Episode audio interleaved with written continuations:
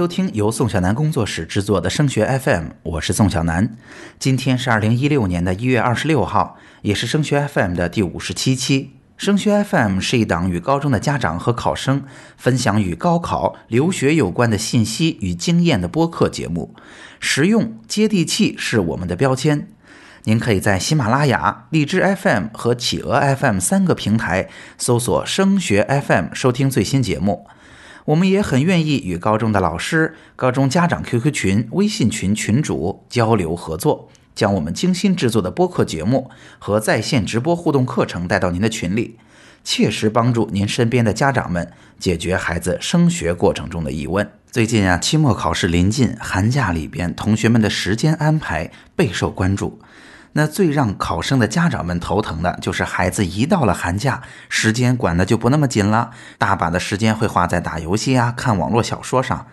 开学之后啊，眼看就是高三这一年最重要的统一考试了，那我们应该如何看待打游戏、看小说这样雷打不动又愁死人的业余爱好？又应该如何去应对呢？今天的节目我们就来谈谈这个话题。首先呀，一定要说清楚哈。打游戏、读小说本身并没有什么不好，关键是我们要看清楚问题出在了哪儿，才能找到合适的应对方案。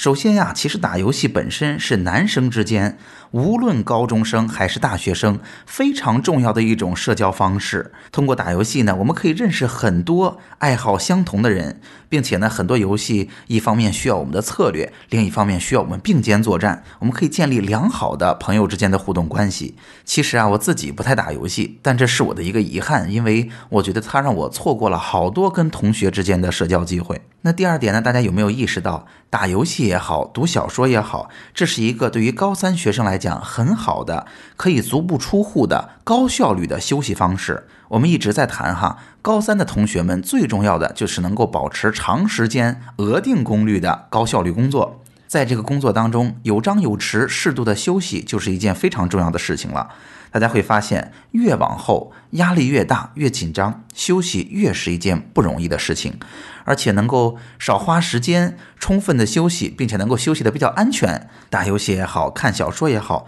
都是不错的方式。举个例子哈，有些同学呢比较喜欢户外的运动，他只有放下课本儿来到户外才能够得到一定的放松。但是这样的放松呢，一方面都会花去好长的时间，第二方面呢，呃，还会偶尔带来一些危险。所以其实打游戏和看小说反而是一个相对高效率的、安全的放松的途径。还有一点得提醒您，在这些年的咨询当中，我见过好多好多的同学了，成绩好的同学。爱打游戏、看小说的，一抓也是一大把的，所以问题并不出在这件事儿本身上。那么问题来了，这些业余爱好本身不是问题，那如果影响了我们高考，影响了我们念书，这可能就是问题了。那遇到这样的情况下，父母啊，一般是下面这么几种反应：第一种，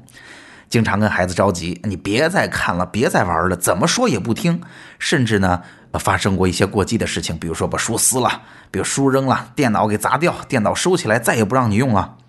当然还见过家长们好声好气的商量，甚至讨价还价。哎呀，今天再能不能少玩一个小时啊？再能不能回来自己控制好时间去玩啊？甚至呢，父母在一边干着急，觉得说，哎，因为你这样的休闲活动耽误了很多的时间，哎呀，我看着心疼。所以呢，你看你的复习资料我都帮你找好了，我又请教老师，我又上网找，我都给你打出来，我多不容易啊！你抽空看看吧。我们得承认哈，这样的家长们活得非常负责任，但是也活得非常的辛苦。然而最郁闷的是，这样的方式最后做下来，您会发现压根儿就没有用。那么，到底孩子们现在还愿意把大把大把的时间丢在打游戏上，丢在看小说上，丢在各种各样的娱乐上？问题出在了哪儿呢？怎么才造成了现在这样的状况呢？常见的情况有这么几个，我们只有有的放矢才能够解决问题。第一个就是孩子长期对于念书或者某一个特定学科的成就感不足。我并不相信哈，每一个同学从最初开始就是这样的，他曾经啊一定很认真的努力过。但是他一直以来的努力都没有得到很好的结果，首先他自己非常的郁闷，可能在这个基础上，父母和老师也没有对这个同学表达出充分的理解和支持，长期得不到激励，自然就没有那么大的热情了。那么还有另外一种情况，就是其实自己啊每一天都在扎扎实实的进步，只是啊进步的幅度不是特别的大。每一次考试，每一次评价都达不到父母或者老师的要求或者预期。我们已经做的还不错了，但是父母并不满足，他们希望我们能够做得更好一些。想提醒您哈，千万不要小看了父母这个角色。即便是在高中，孩子们经常会有一些逆反的心理，但是父母仍然是孩子成长阶段绝对的权威。如果父母没有给孩子充分的认可，孩子就是感觉不到这份成就感和自信心的。除了成就感不足，第二个常见的原因就是我是在为别人而努力。大家知道哈，成就感不足，我就不爱做这事儿。时间久了呢，我认真学习，只是为了完成父母制定的目标。孩子们啊，其实还都是非常的懂事的哈，甭管他们在情绪上是不是有这样的反应，他们都希望自己的父母能够过得开心，所以他们就会按照父母给自己制定的学习要求去做，这样父母呢才能开心，这样父母呢才能减少对他的不满。其实，如果你的家庭模式是这样，到这儿问题已经很难解决了，因为学习的责任已经不在孩子自己身上了，他已经不再为自己奋斗了。把学习的责任从一个人身上拿走是很容易的，等拿走了再把它放回来，可就变得非常困难了。那第三个常见的原因呢，就是现在已经到了高三了，家长们越来越不倾向于让孩子体验在高三遇到挫折、遇到失败那样的痛。大家知道哈，失败和失败之后如何去改善是一种很好的体验。当一个孩子有这样的经验的时候，他再遇到挫折就更会解决。那在最早的时候，我们没有对学习失去热情的时候呢，摔倒了，我们并没有去扶他，没有给他足够的支持。那现在到了高三，反而我们谨小慎微，不敢摔倒了。如果孩子成绩考得不好，我们最常说的是没事儿啊，你只要努力就行了。哎呀，别看假期里边我们没有努力，现在开始努力也不晚呀。我们无论是用扶着的形式，还是用劝慰的方式，在高三现在的时候拒绝让孩子体验摔倒的痛苦，这一点其实是不太正确的。那说清楚了，成就感不足，他在为别人努力，同时他现在没有这种摔倒之后成功站起来的体验。那么我们怎么对症下药呢？在寒假里边，我们可以怎么做才能让考生更专注于高考的复习呢？首先，一定是给他成就感嘛。我们之前的两周，无论是播客的节目还是直播的课程，都在谈怎么制定一份属于自己的、明确、可执行又不会把自己累到的学习计划。制定这样一个属于自己个性化的学习计划，其实还是很要方式方法、很要专业的能力的。如果我们能够给孩子这样一个扎扎实实去做就能够见到结果的计划，有一个不难实现、能够获得成就感的目标，并且及时给予孩子的鼓励，这就是一个给孩子成就感最扎实的第一步。在这个基础上啊，我要给大家支一支招，怎么才能把孩子从游戏和小说里边抢回来？相信啊，大部分家长做的方式都是：你别再玩游戏了，你怎么这么不懂事儿呢？其实大家想想看，游戏和小说的玩法比我们高级多了。大家知道吗？游戏和小说给孩子带来的都是一个非常非常好的体验，甚至在游戏里边，他会每十秒钟、每十五秒钟都会给孩子一次鼓励。孩子在游戏里边不停的打怪，不停的晋级，不停的战胜困难，不停的得到队友的鼓励。大家想想看，他在游戏里边的成就感是非常强的，他在小说里边阅读的沉浸式的体验也是非常舒适的。如果是这样，相比于学习给他带来的痛苦而言，他只要是个正常人，为什么会选择学习呢？所以我们要做的不是在孩子面前去否定游戏不好，去否定小说不好，而是努力的在学习当中给他创造一个比游戏还好的体验，能够体会到更好的成就感，能够体会到我在为自己的将来负责任，并且父母在这个过程中作为孩子眼中绝对的权威，能够给到及时的支持和鼓励。如果这样说您还不容易明白，就像高三这个阶段，有些群里的家长也说遇到了孩子谈恋爱的情况一样。谈恋爱这件事儿一定是只能输不能赌的。如果你对孩子说：“哎，那个同学不好，他居心叵测，你现在不能花时间在恋爱上，你应该好好学习。”大家想想看，人家哪一个孩子不是对对方好呢？如果您的孩子在她的男朋友或者女朋友那儿得到的是可以安心的说话，可以疏解压力，可以得到支持，在父母这儿反而得到的是拒绝、不开心、批评，那您的做法无疑是把孩子再往更深的恋爱里推呀。那在这个时候，反而应该是对孩子更加好，给他更舒适的环境，给他更好的安全感，给他更好的、更积极的家庭氛围。那孩子就会觉得，我的情感需求既可以在家里得到满足，又可以在我的男女朋友那儿得到满足。在恋爱里得到的那种支持和关爱，其实并没有那么稀缺，并不是那么稀罕，所以孩子就不会越陷越深了。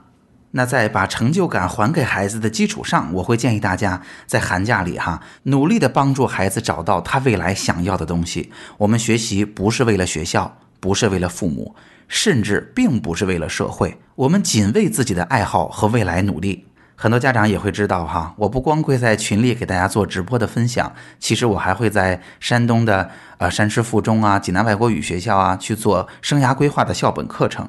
在实践中，我会发现这样一招非常的好用，就是当孩子们意识到自己擅长什么、适合什么，我未来可以去做什么，有一个仅仅适合自己的明确的目标的时候，他就会很想要自己去努力的，因为这件东西他打心眼里喜欢。这就是我无数次强调过的，让孩子自己踩油门，永远比我们推车来的有用。那如果您还有更高的技巧，或者您可以听我的课哈，我会建议把孩子未来明确的目标换算成高考当中的一个可以实现的方案。比如说，我未来想做一名工程师，那么在我现在的分数基础上，我大概能进一个什么样的学校，学到相似的专业？那下面，如果我多考了三分，多考了五分，我有没有机会进到一个更好的学校？如果我再多一点点，有没有机会进到一个更高一点的学校？让这些目标变得看得见、摸得着，并且是孩子心里想要的，孩子们一定会更上心的。当然，有了成就感，有了目标，还有一个最难解决的问题，就是要把责任还给他。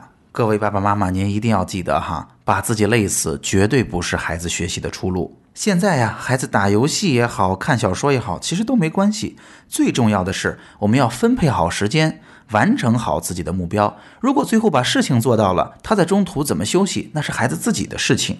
所以在寒假里边，我建议您不要跟孩子达成任何的交易。哎呀，你少玩一会儿，多学一会儿吧，这样我奖励你点什么。不要去这么做，反而呢，我觉得要慢慢的让孩子自己为自己的行为负责，甚至我们要做好这样的心理准备，可能要在三月份去面对栽一个小跟头。那我们可以做什么呢？我会建议大家，首先要信任孩子会为自己负责，而不是监督他有没有执行好自己的计划。第二呢，我会建议大家在感情上、心态上给孩子支持，我相信你。你有委屈对我说，你学郁闷了对我说，但不是在行为上支持你。我不替你做卷子，我不替你整理东西。那第三呢，就是建议您哈，在孩子做的对的时候，一定要给到及时的表扬。很多这样没有成就感的孩子，我会发现，孩子见到我的时候，在我的眼里远比在父母眼里来的好。我问他上一次被表扬是什么时候，他甚至都记不起来了。而且有些时候这样的事情也不怨父母，父母之间也很少互相表扬。有的时候问问爸爸妈妈，您上一次被您老婆或者被您老公表扬是什么时候？他也不记得了。所以刚才提到的几点呢，能够帮助您慢慢的把责任去还给孩子。那如果做一个小总结的话，心态的问题啊是很难解决的，绝不是一朝一夕之功。就像孩子的成绩不会瞬间提起来一样，您一定要给自己一点时间，一点余地。在寒假里啊，作为一个家庭，我觉得最重要的就是跟孩子一起定好我们共同的目标，然后每个人各司其职，每个人的时间自己说了算，自己为自己的结果承担责任。那也有家长会这么问了：离高考啊已经没剩几天了，有没有什么速效的办法？现在你说的这些，宋老师根本就来不及了。我想告诉您，这件事儿没有速效的办法，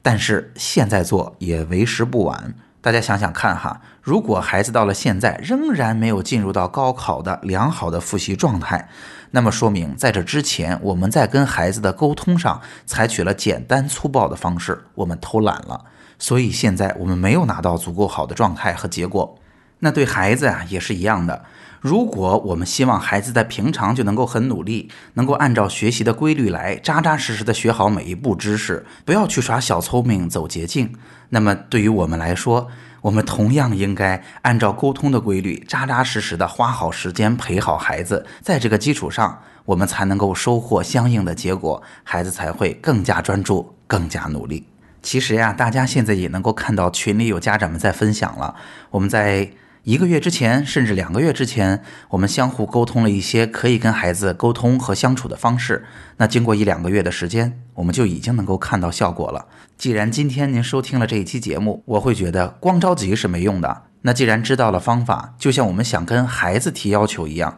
我们能不能从今天开始就开始改变自己的行为方式，来影响自己的孩子，给他一个更好的状态呢？如果您觉得本期节目很实用，欢迎您把它分享到 QQ 群、微信群或者朋友圈，让更多家长受益。如果您希望与宋小楠工作室展开合作，我们的联系方式 QQ、微信都是幺幺四五四五二二七七。